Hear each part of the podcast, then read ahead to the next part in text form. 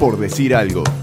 bajo un mismo cielo más o menos azul. Compartimos el aire y adoramos al sol. Suena linda la canción, pero este que canta no es Joan Manuel. No, es el gran, gran Ibrahim Ferrer. Uh, Buenavista. ¿Cómo? El de Buenavista Social Club. El mismo, el mismo, el mismo. Que canta Te guste o no, un tema de, de Serrat eh, que viene bastante a cuento de lo que vamos a contar. eh, de una relación de gente que habla, eh, unos en españoles, otros en catalanes, pero que en algún momento van a tener que entenderse. Serrat, que- por las dudas, para lo de 2, catalán. Él. Serrat catalán, exactamente. Em, y con Ibrahim Ferrer de fondo, vamos a empezar a hablar, vamos a arrancar, vamos con la base primero que nada. Eh, España es un país y Sí. su constitución del 78, que nació en un proceso de transición después que falleció Franco, estableció que se dividiera España en comunidades autónomas. Bien. Bien, que tienen cierto grado de independencia legislativa, que tienen su propio parlamento, estas comunidades autónomas, y también su presidente, pero Bien. están obviamente luego supeditadas a un Estado español. Que vendrían a ser, como en Argentina, poner las provincias. Pongámosle, sí. eh, y tienen algunas complete- eh, competencias exclusivas, o sea que deciden ellos las, auto- eh, las comunidades autónomas como educación, salud, servicios sociales, y otras otras que son compartidas o directamente manejadas por el gobierno central, principalmente en la cuestión impositiva. Bien. ¿tá? Ahí no tienen tanta incidencia. Por ejemplo, las comunidades transfieren cierto porcentaje de los impuestos recaudados en su territorio y luego el gobierno central distribuye, porque el gobierno eh, se rige bajo el principio de equidad, o sea que alguna vez eh, no, no devuelve el mismo dinero que eh, esa comunidad aportó. ¿Se entiende? Bien, se entiende. Para tenerlo más claro, vamos a hablarlo con fútbol. Pequeño juego, ¿estamos atentos los tres? Estamos acá. Bueno, Facu atento, yo- atento no está, pero igual está acá. Pero Bien, sabe tanto que no necesita. Sabe, está. Yo digo la comunidad autónoma y ustedes me dicen algún equipo de dicha comunidad. Dale. Va a arrancar Sebastián. Ah, Nacho es un experto en esto. Yo soy tan malo con las comunidades autónomas. Bien, yo vamos a también. arrancar con una fácil que eh, como peloteando. Andalucía. ¿Qué equipos tenemos de Andalucía? Sevilla y Betis. Málaga. ¿Alguno más? Málaga. Ah, ese, por ejemplo, no lo hubiera Cádiz. El Cádiz también. Granada. ¿Alguno más que está- Granada, muy bien. Este, bueno, después te- alguno más le suena. Almería. Almería. Ignacio bien. es muy Córdoba. bueno, yo ya lo sabía esto. El Córdoba, sí, correcto. Y ta, y ahí, bueno, eh, ahí después tenemos el Huelva, eh, el Jaén, pero eso es El Decano. tampoco importa tanto. El Huelva. Muy bien. Ah, esa es la fácil. Ahora, a ver si sacamos el principal equipo de la comunidad de Aragón. La tengo porque es el clásico de mi. Hablamos de Zaragoza, ¿verdad? Es el clásico Hablamos de los azules. Exactamente. No a ver, por a ver, qué. Eddie, ¿cómo te va con esta? El principal equipo de la comunidad de Asturias. Del reino de Asturias. ¿Vos te referís Muy fácil, al muy fácil. reino de Asturias? No tengo ninguna duda. La verdad que no lo, no lo tengo. Igual para es mí- el Tenerife. Para mí no hay un equipo grande. El Para mí Tenerife hay un de clásico. Canarias. Para mí no hay uno más grande que el otro. Para eh, mí el Gijón y Oviedo, que es el clásico de Asturias. Ah, eso era fácil. Están a la eso par. No es fácil. Nacho sabe Ah, mucho bueno, de esto, yo ya lo sé, sabe mucho. Es el que Pero sabe más en el mundo. Estoy de acuerdo, pero que sepa mucho no quiere decir que de Gijón u Oviedo sea fácil. Ah, yo creo que. yo, no es a- fácil. yo me siento. A mí me da vergüenza no saber esto. Me parece ¿Por que, es fácil, que deberíamos saberlo. Me parece que Bueno, deberíamos nombrar todas las comunidades autónomas. Para mí España es una sola. Buah. Bueno, está. Y pa- pa- pa- para cerrar, este es un poco más complicado, Eddie, de la comunidad. Pará, y a mí no me dejan ninguno. Pará, viejo, dame uno. Bueno, ah, bueno, Facu, para vos tengo comunidad de Cantabria. Dígame el principal equipo de Cantabria. Muy fácil. De Can- ¿Y por qué de Cantabria? Preguntame de Castilla y León, no sé. Cantabria. Bueno, diga. Eh, Muy fácil, Fe- Facu. te tiro. Eh, no sé ni dónde queda la comunidad. No, no, es lamentable. Era- La madre patria, Felo. Pero El ¿dónde Athletic queda? de ¿Dónde Bilbao. queda? ¿Cómo? No, No, no, ¿cómo la no. Ese- ese era- Ah. esos son los que no podemos. Eso es lo que no teníamos que decir para mantener la Claro. dignidad. El Racing de Santander, Felo. El Racing de Santander. Muy bien. Y Nacho, cerrame esta humillación. El equipo, o uno de los equipos de La Rioja. Pa, esa está complicada, ¿eh? Está brava, está brava. Sí, De La sellada. Rioja. ¿Está en primera? No, no, No. no. El Logroñés. Correcto. Pa, oh, qué paliza. Pero es. Y es la madre patria, uno tiene que conocerla. Y aparte. Para- al, al hinchar por un cuadro de España, uno ha recorrido todas las canchas, ¿no? Mi madre no es, para empezar. Y segundo, tampoco tengo por qué conocerla. No, yo creo que. ¿Por qué no? Valorá lo que tenés al lado, vos. Tenés un periodista de fuste con cultura general. Ah, no, yo lo valoro, pero, Eh, pero ahora que me digan cómo es, la- cómo es la madre patria, uno tiene que conocerla. No, no, vos la conocés porque sos un crack, qué sé yo. Si querés, hablamos de equipo de fútbol americano y capaz que ¿Sabés te paso el que, trapito. fuera de broma, seguir la B de España, que es algo que últimamente tengo que hacer mucho, lamentablemente, por seguir a los Asuna, que es de Pamplona, que es la capital de la comunidad foral de Navarra, Felo, no sé si por qué no lo dijiste. Correcto. Eh, que te hay que decir también que, que Navarra, antes que siga, viste que no es una comunidad autónoma, pero lo es, porque eso de foral es clave, que solo Navarra. Claro. Es parte, es, es vasca, pero no es el País Vasco, es un poco raro. Pero bueno. Correcto. Proseguí, Felo, proseguí con el informe. Y bueno, di- todas las comunidades autonómicas, como una de ellas es Cataluña, a su vez se, divide- se dividen en provincias. ¿tá? Y vamos a meternos directamente en Cataluña, porque ¿de qué hablamos de cuando decimos Cataluña? Hablamos de cuatro provincias. Bien. Y ahora también vamos a hablar de los equipos de ella. A ver, Barcelona, fácil. El Bien, equipo, el equipo Fútbol Club, homónimo. el español. el y a ver, español. ¿Alguno más? Yo tengo al Olot que lo usaba en el, en el Football Manager. ¿Puede ser? Olot, Puede ser. camiseta roja y negra. Quizás un poco más famoso es el Sabadell. Campeón de la Champions. El Sabadell, como no. Conmigo, ¿no? El Juventud de Badalona. Bien, esos equipos de Barcelona, de la provincia de Barcelona. Luego tenemos la provincia de Gerona. El Obviamente. Girona. Vamos todavía. Girona. Y el Unión Esportiva Llagostera también. El. Llagostera estuvo en la B hace un par de años. Una vez. Después tenemos la provincia de Lérida. Que está en Lérida, supongo. Que, sí, no, el Leida. El Lérida, perdón. Sí, el Leida Deportivo. Y también tenemos la provincia de Tarragona. A Y- ver, Nacho, ¿ahí te el- suena el, el equipo de Tarragona? El Gymnastic, claramente. El gimnasio. el Tarragona. Popular Nastic. Popular Nastic de Tarragona. Esas son las cuatro provincias que componen Cataluña. Muy bien. Bien. Y otras cosas que vamos a tener que tener en claro cuando hablemos de Cataluña y que seguramente lo hayan escuchado es qué es la señera, la bandera. Cuando hablamos de señera, ¿lo escucharon en estos días? La Sí. bandera más linda del mundo. Eh, ¿Te parece? En realidad la estelada me parece la bandera más linda del mundo. La remera alternativa del Barça, es esa. Sí. La remida alternativa del Barça, exactamente. La señera es esa bandera que usaba el rey de Aragón, que son las cuatro franjas rojas sobre el fondo amarillo. Exactamente. Y la estelada, que decía Lady, es la señera con el triángulo azul y la estrella. Bien, es una segunda bandera diferente. Que la estelada es usada por los independentistas, que combina la señera con la bandera de Cuba. Oh, tiene todo, tiene todos los condimentos del hombre bien, ¿eh? Le gustó esa. Dicho todo esto y explicado Cataluña, vamos a tratar de explicar brevemente cómo arranca el embrollo de este catalán. Dale, Ah, ¿cómo que arranca. arranca todo? Mientras Nacho se clava una, una Magdalena en pleno estudio. Eh, Un muffin. se está dice. comiendo muffin de la mesa. Magdalena. Aspirándolo con la boca de la mesa. Se me desgranó. Te lo quiero decir, Felipe, porque. En 2017 se dice muffin. No, no doy crédito. Bueno, mientras Nacho come, justo dándome el tiempo oh, para explicarlo, vamos bien cortito. Año 1700. Todos, todos recordamos el año 1700. Sí, Se cómo muere el rey Carlos II de España, que fue el último de la Casa de Austria. Que, ojo, Carlito era un crack, tenía un montón de atributos. Creció raquítico, enfermizo, corta inteligencia y además era estéril. Messi. Bueno, Es parecido a Messi. Bueno, sí, pero estéril. Pero Messi ya y tiene entonces, hijos. ¿qué pasó? Hay que ver. Carlos se murió sin descendencia.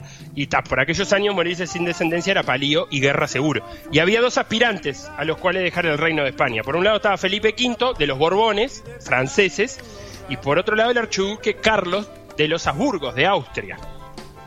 El elegido para gobernar España fue Felipe V y Carlos se agarró una calentura bárbara y arrancó la guerra de sucesión. Del lado francés estuvieron el reino de Castilla, de Navarra y el País Vasco. Y en la otra esquina del Rin, el reino de Aragón, con Cataluña incluida, que era parte del reino, con el apoyo de Inglaterra, Austria y Holanda. Felipe V gana esa guerra, pero Cataluña y las Islas Baleares se le ocurrió no reconocerlo. Entonces fue Felipe a explicarle a base de, a base de cañonazo las cosas a Barcelona, y el 11 de septiembre de 1714, Piqué, Mascherano y Puyol, o sea, las defensas barcelonesas, ceden y el 11 de septiembre los catalanes se reúnen todos los 11 de septiembre a conmemorar lo que llaman la Diada, recordando la caída de Barcelona. Y también en cada minuto 17 con 14 que forma el año 1714, en el Camp Nou se escucha el grito de independencia que suena más o menos así. A ver.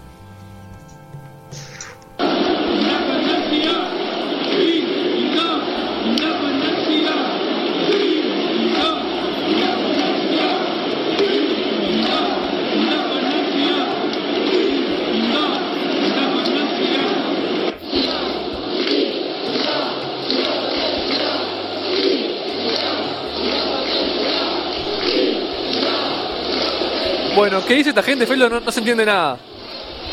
Pero no se entiende, hay un poco de I y ya, independencia. Ah, bueno, al estilo, al nivel de Chichi Chile le lee.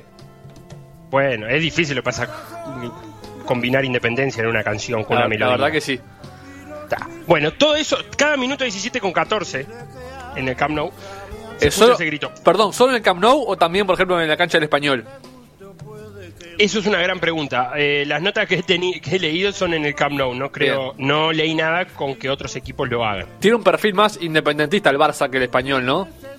Y capaz que el Camp Nou otorga más visibilidad también que, Claro. que cualquier otro eh, estadio de, de Cataluña. Y un pequeño paréntesis, si me permito, no sé si alguien vio la, Diga. vio la película 8, 9 apellidos catalanes. Ocho apellidos. Todavía no la vi. 9, 9. No, 8, 8. ¿No es 9? Ocho.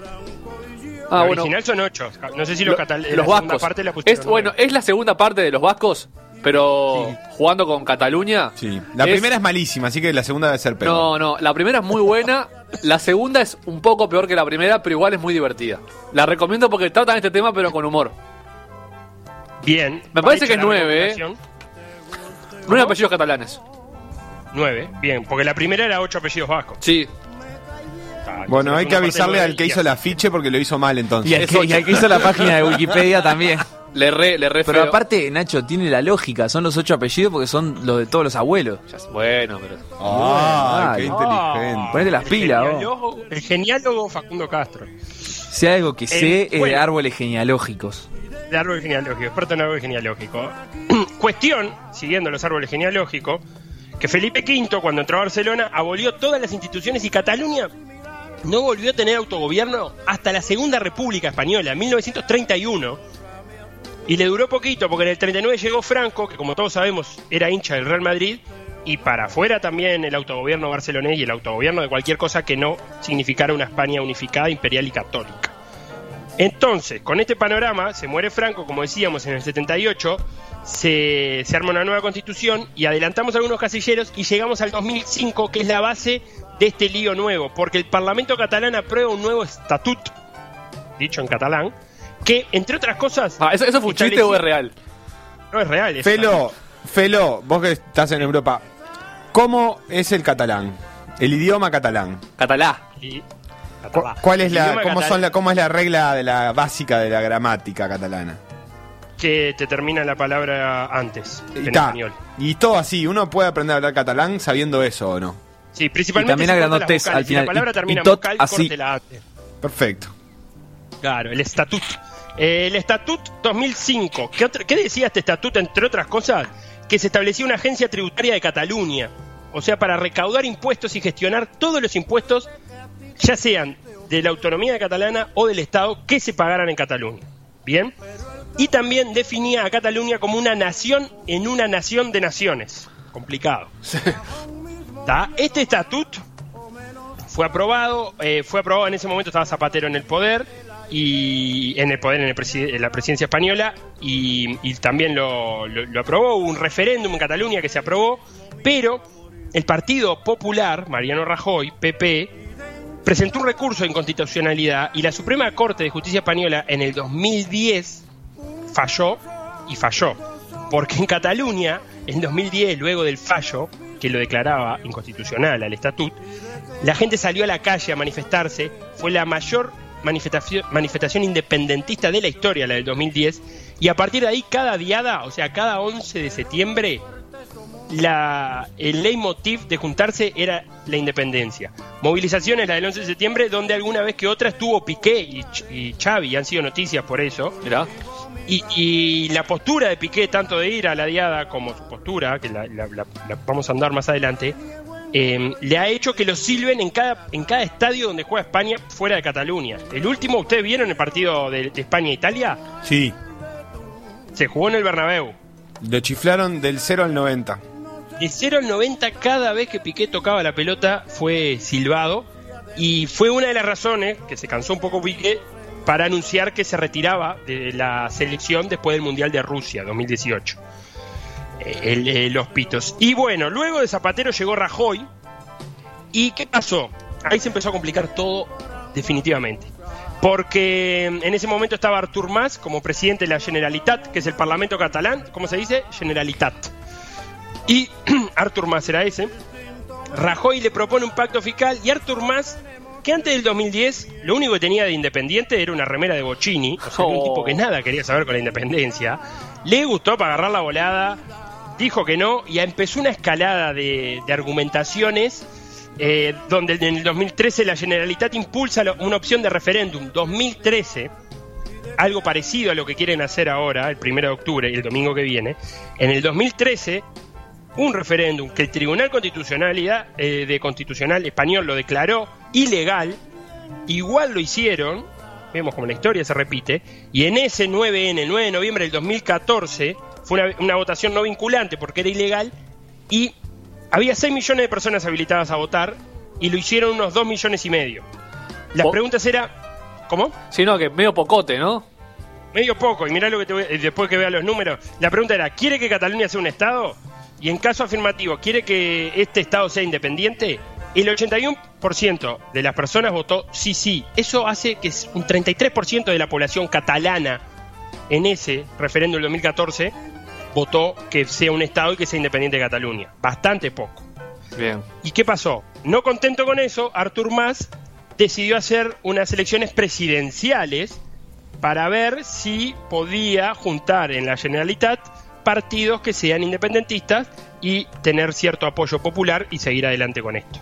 Entonces, el 27 de septiembre del 2015, elecciones en Cataluña, y Artur Mas se fue a juntar con Oriol Junqueras, que no tiene nada que ver con Artur Mas, que son diametralmente opuestos en, en cuestiones ideológicas. Oriol Junqueras es de Esquerra Unida, y juntos formaron la coalición Juntos por el Sí. Y en la lista, Juntos por el Sí, la cerraba Pep Guardiola, del cual vamos a escuchar el siguiente audio. A ver.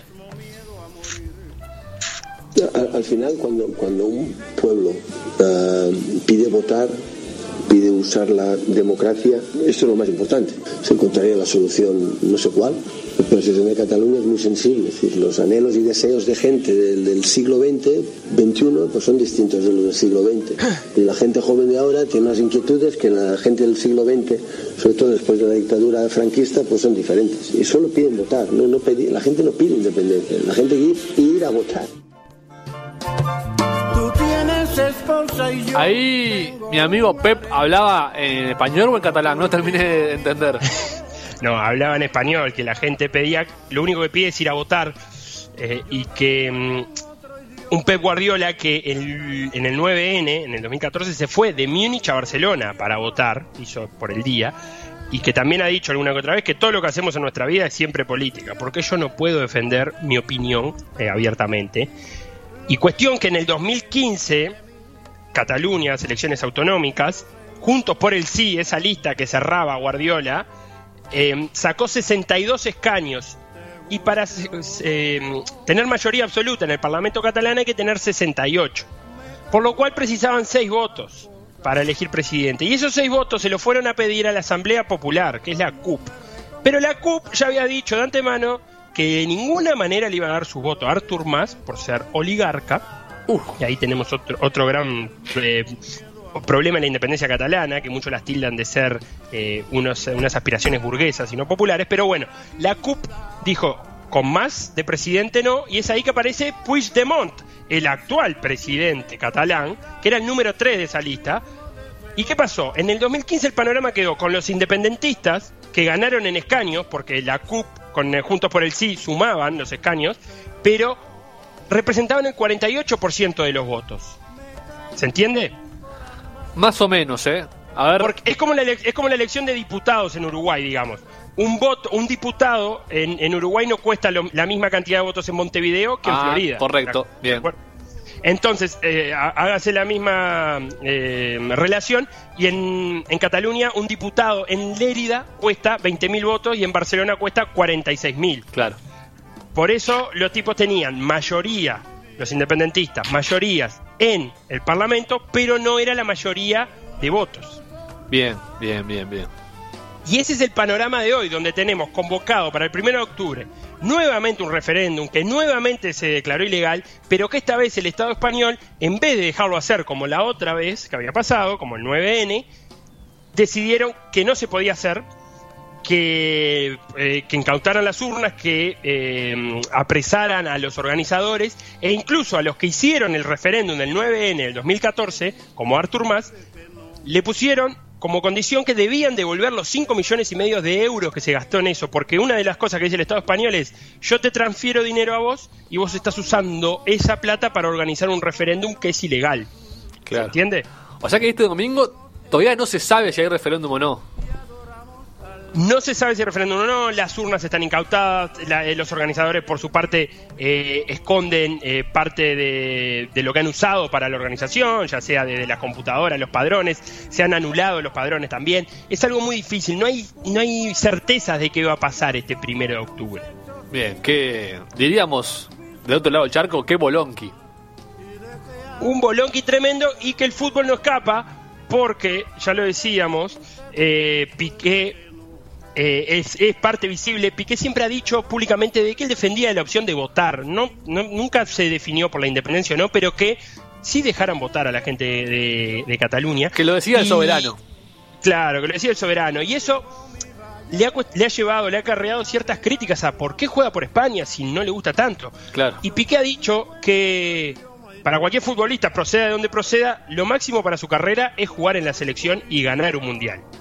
Ah, eh, pero también es un tema tramposo, porque en España la ley del deporte, que es la 10 barra 1990, por si alguno quiere googlearla, en el artículo 76, considera que es una infracción muy grave la falta de asistencia no justificada a las convocatorias de las selecciones deportivas nacionales. Ah, y que pueden llegar a suspenderte un año. O sea que si a vos te citan y vos te negás, podés tener un año de suspensión para jugar en la Liga Española. Uh, Y algún caso, el más famoso es el de O- Oleguer. ¿Se acuerdan de Oleguer? Nacho? ¿Cómo no? Un zaguero. Sí, sí. Oleguer Presas. Zaguero. Se llamaba. Sí, eh, zaguero del, del Barça Guardiola, que tuvo entre el 2004 y el 2008. Sí, Y ganó dos ligas. malote, ¿no? ¿Cómo? Medio tronco, Sí. troncón. No, está bien. Para ser jugador del Barça no era destacado, pero ganó dos ligas y una Champions. Y se retiró a los 30 años. Es licenciado en Economía. Y que cuenta, después de retirado, confesó que, que había hablado con Luis Aragonés, que era el técnico de España en los años en que él era jugador. Y que fue. eh, Oleguer le pidió que no lo citara para que no lo ponga en el compromiso de renunciar y tener alguna suspensión. Tranquilo, sos Porque horrible, igual no te voy a citar. ¿Cómo? Y Luis le respondió, tranquilo, igual sos horrible, no te voy a citar. Claro, eso fue lo que mandó por WhatsApp. Pero no, porque dijo, incluso Oleguer decía que eh, no estaba, no se sentía lo suficientemente implicado con el sentimiento español y que vayan otras personas a, jugar y que no se, no se sentía representado ni vinculado emocionalmente con la Federación Española. Y lo que representaba la selección española me generaba rechazo, se, va a decir eh, Oleguer. Eh, seguía diciendo que representaba un Estado en el cual él no se sentía representado y que tenía ciertas convicciones políticas que hacían que era eh, que mejor no jugar en la selección española. Ese era el caso de Olegar. También tuvo que ponerse, eh, tuvo que definir postura el Barcelona Fútbol Club, el equipo, porque eh, ya, lo vimos, en, en los partidos que juega de local se, se grita por la independencia de Cataluña, ha tenido ciertos pro- eh, problemas con la UEFA eh, por el uso de la, de la estelada en los partidos y ni que hablar de la controversia que ha habido estos años con la final de la Copa del Rey, si se jugaba o no en el Camp Nou, la silbatina del himno, eh, el de, se silbó el himno español y, y las posibles sanciones que podía llevar eso y demás. Y el Barcelona sacó un, un comunicado que dice que fiel a su compromiso histórico con la defensa del país, de la democracia, de la libertad de expresión y el derecho a decidir, condena cualquier acción que pueda impedir el ejercicio de estos derechos. Y que el Barcelona tiene el máximo respeto a la pluralidad de su masa social eh, y continuará apoyando la voluntad de la mayoría del pueblo de Cataluña, expresada siempre de una forma cívica, cívica, pacífica y ejemplar. Lo que sí, lo que pueden hacer, si son tan guapos, ¿no? Lo de Barcelona, si quieren jugar en la Liga Española y se creen eh, tan superiores o distintos, que jueguen solo con jugadores catalanes, como hace el Bilbao, que juega solo con vascos.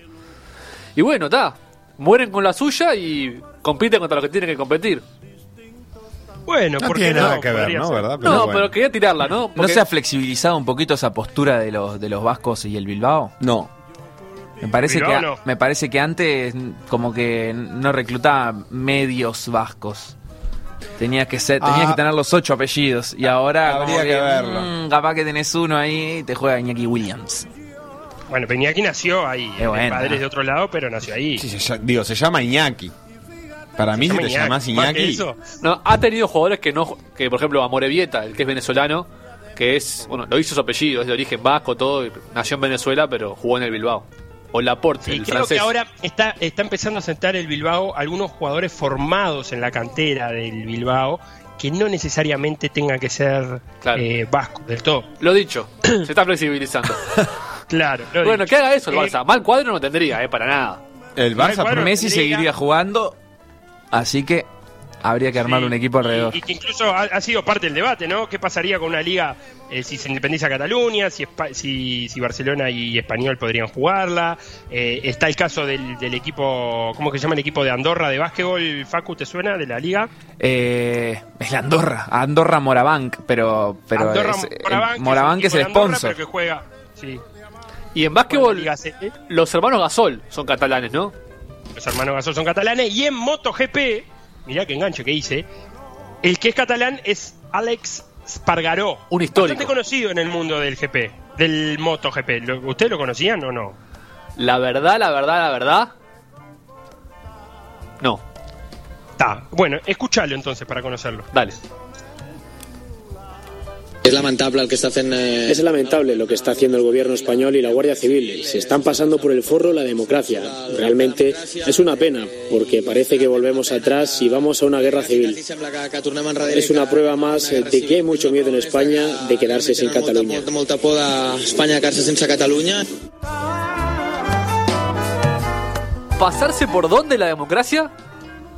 Por el forro. No dijo de qué forro. Ojo, dijo forro. Qué impunidad para la mala palabra que tiene el español, ¿eh? Bueno, pero ojo que Alex, eso está bien, dijo el forro fuerte, pero dijo, vamos a una guerra civil, dijo Alex Espargaró. Sí. Mucho, Ah, mucho no más sé fuerte si- eso que...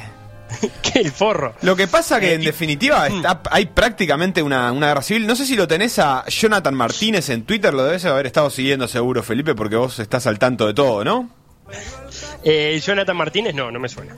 El que está haciendo como la cobertura de la de la de los movimientos de las fuerzas de seguridad españolas rumbo a Cataluña, Ah, bien. que sí, ha ¿es el de la mostrado foto cómo cómo el que es el qué?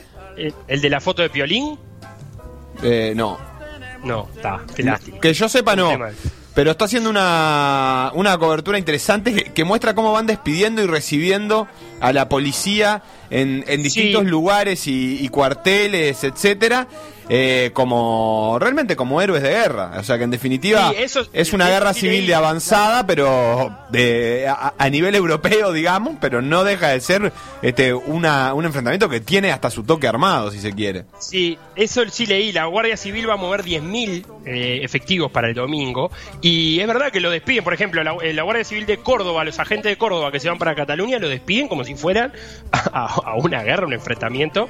Sí, sí. Eh, es los, ap- los aplauden y curioso. En fila saludan uno por uno a los a los a los soldados, digamos que van, etcétera. Eh, Está está muy fuerte, ¿no?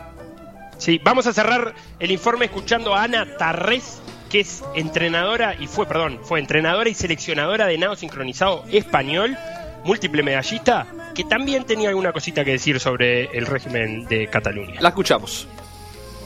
Que nos sentimos cornudos y apaleados. ¿Qué hemos hecho nosotros para merecernos esto de esta manera? En estos momentos Cataluña estamos casi ahorcados a nivel fiscal, a nivel económico, ¿no? En casa siempre se ha vivido mm, Cataluña como esa nación que un día perdimos ah, hace 300 años. Yo no estoy diciendo que prefiero estar fuera de España, yo estoy diciendo que quiero un país catalán independiente, que son cosas distintas. El mismo miedo a morir. Fuerte, fuerte Ana también, ¿eh?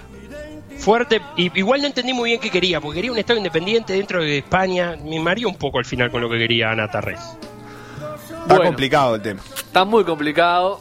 Y yo, estamos ya cerrando, así que le puedo preguntar al hombre de bien.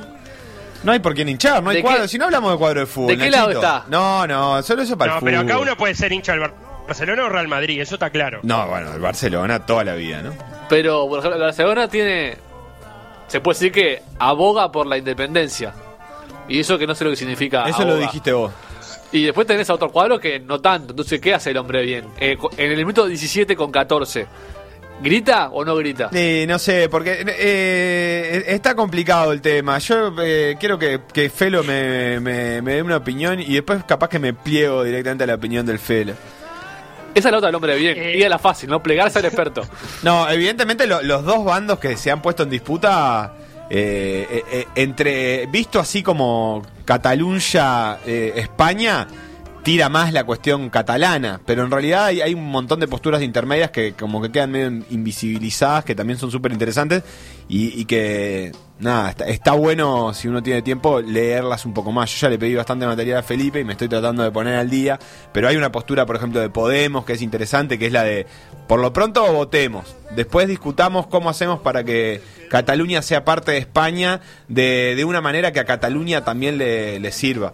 Pero, y después dentro de la, de la independencia catalana, que también es súper interesante, hay una conjunción de eh, nacionalismo exacerbado con izquierda popular que debe ser bastante inédita en, en- en- términos casi que mundiales, ¿no? Como que han logrado este, unirse por una causa mayor que, que en caso de concretarse después los va a encontrar en Las las, veredas totalmente opuestas.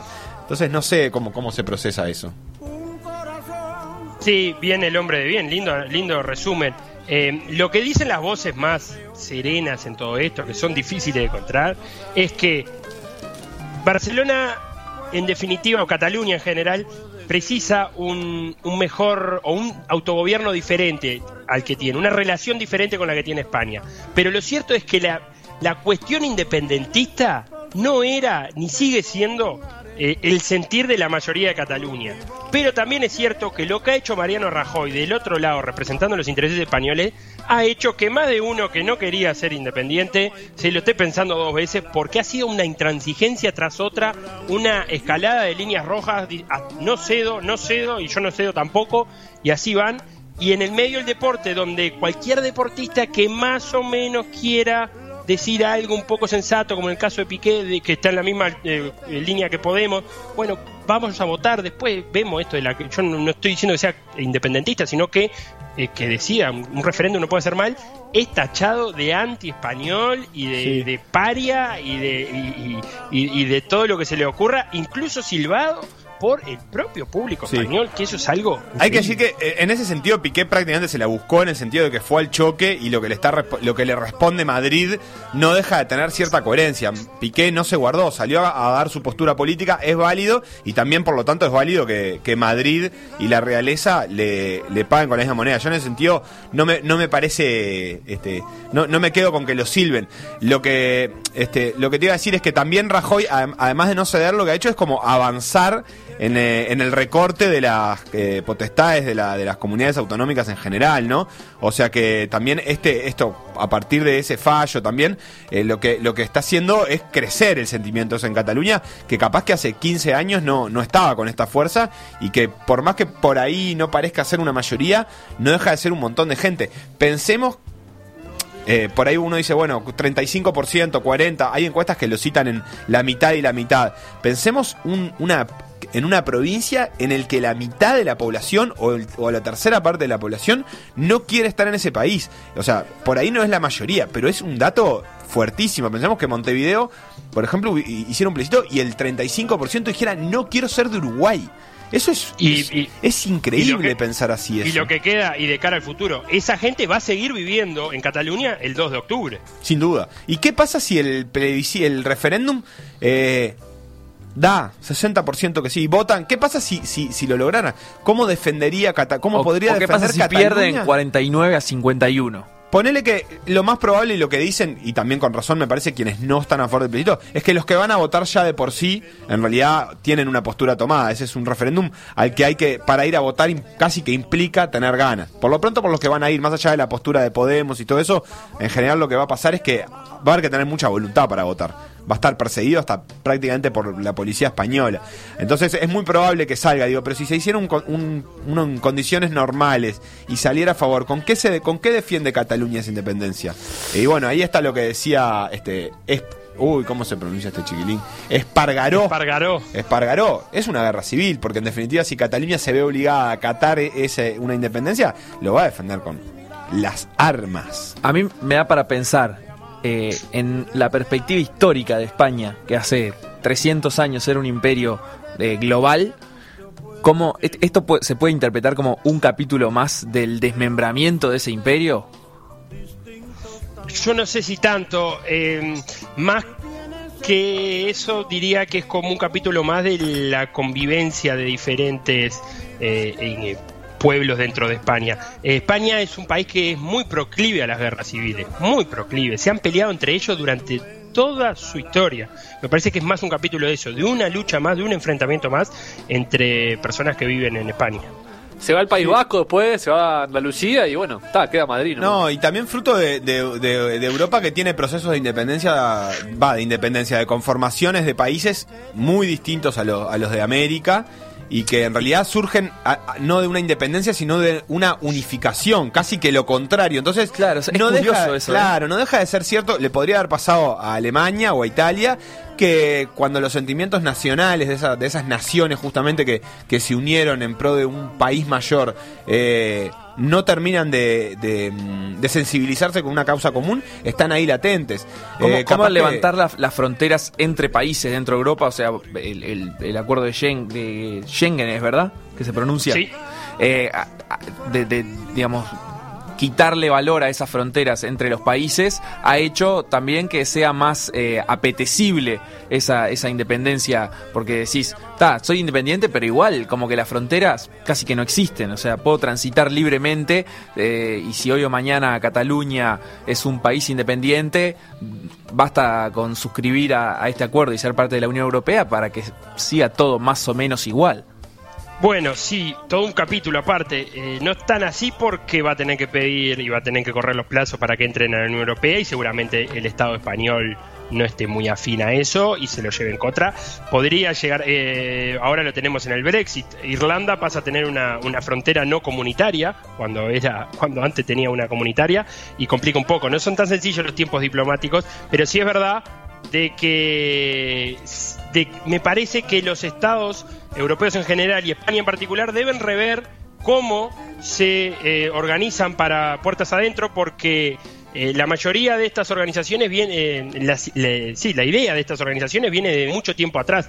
Y ahora hay un afloramiento de eso de, lo, de la zona, de lo local, de ese resurgimiento de lo local por sobre lo nacional que lleva a estos movimientos y a, estos, estas eh, ideas independentistas dentro de un propio país. Sí, y además, lo quieran o no, en este momento en realidad hay dos estados enfrentados, porque en realidad el, el- Cataluña, el, el referéndum está sustentado por el Estado catalán eh, y por las autoridades eh, legítimamente elegidas, y va a haber dos fuerzas, este, yo qué sé, policiales, por ejemplo, eh, que, que van a ser ambas legítimas, digamos. Entonces, en definitiva, negarlo eh, es difícil. Hay un Estado catalán que está sustentan- sustentando esto.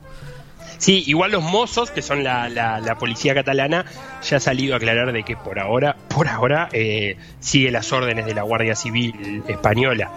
Pero, claro, no está- estamos hablando de una comunidad autónoma que tiene su propio cuerpo de policía, que tiene su propio presidente, en este caso Puigdemont, que es muy interesante y recomiendo, y cierro con esta recomendación si quieren, la entrevista que le hizo Jordi Évole en Salvados a Puigdemont, porque lo retrata bastante como es el presidente y la deriva ideológica de quienes llevan adelante esto.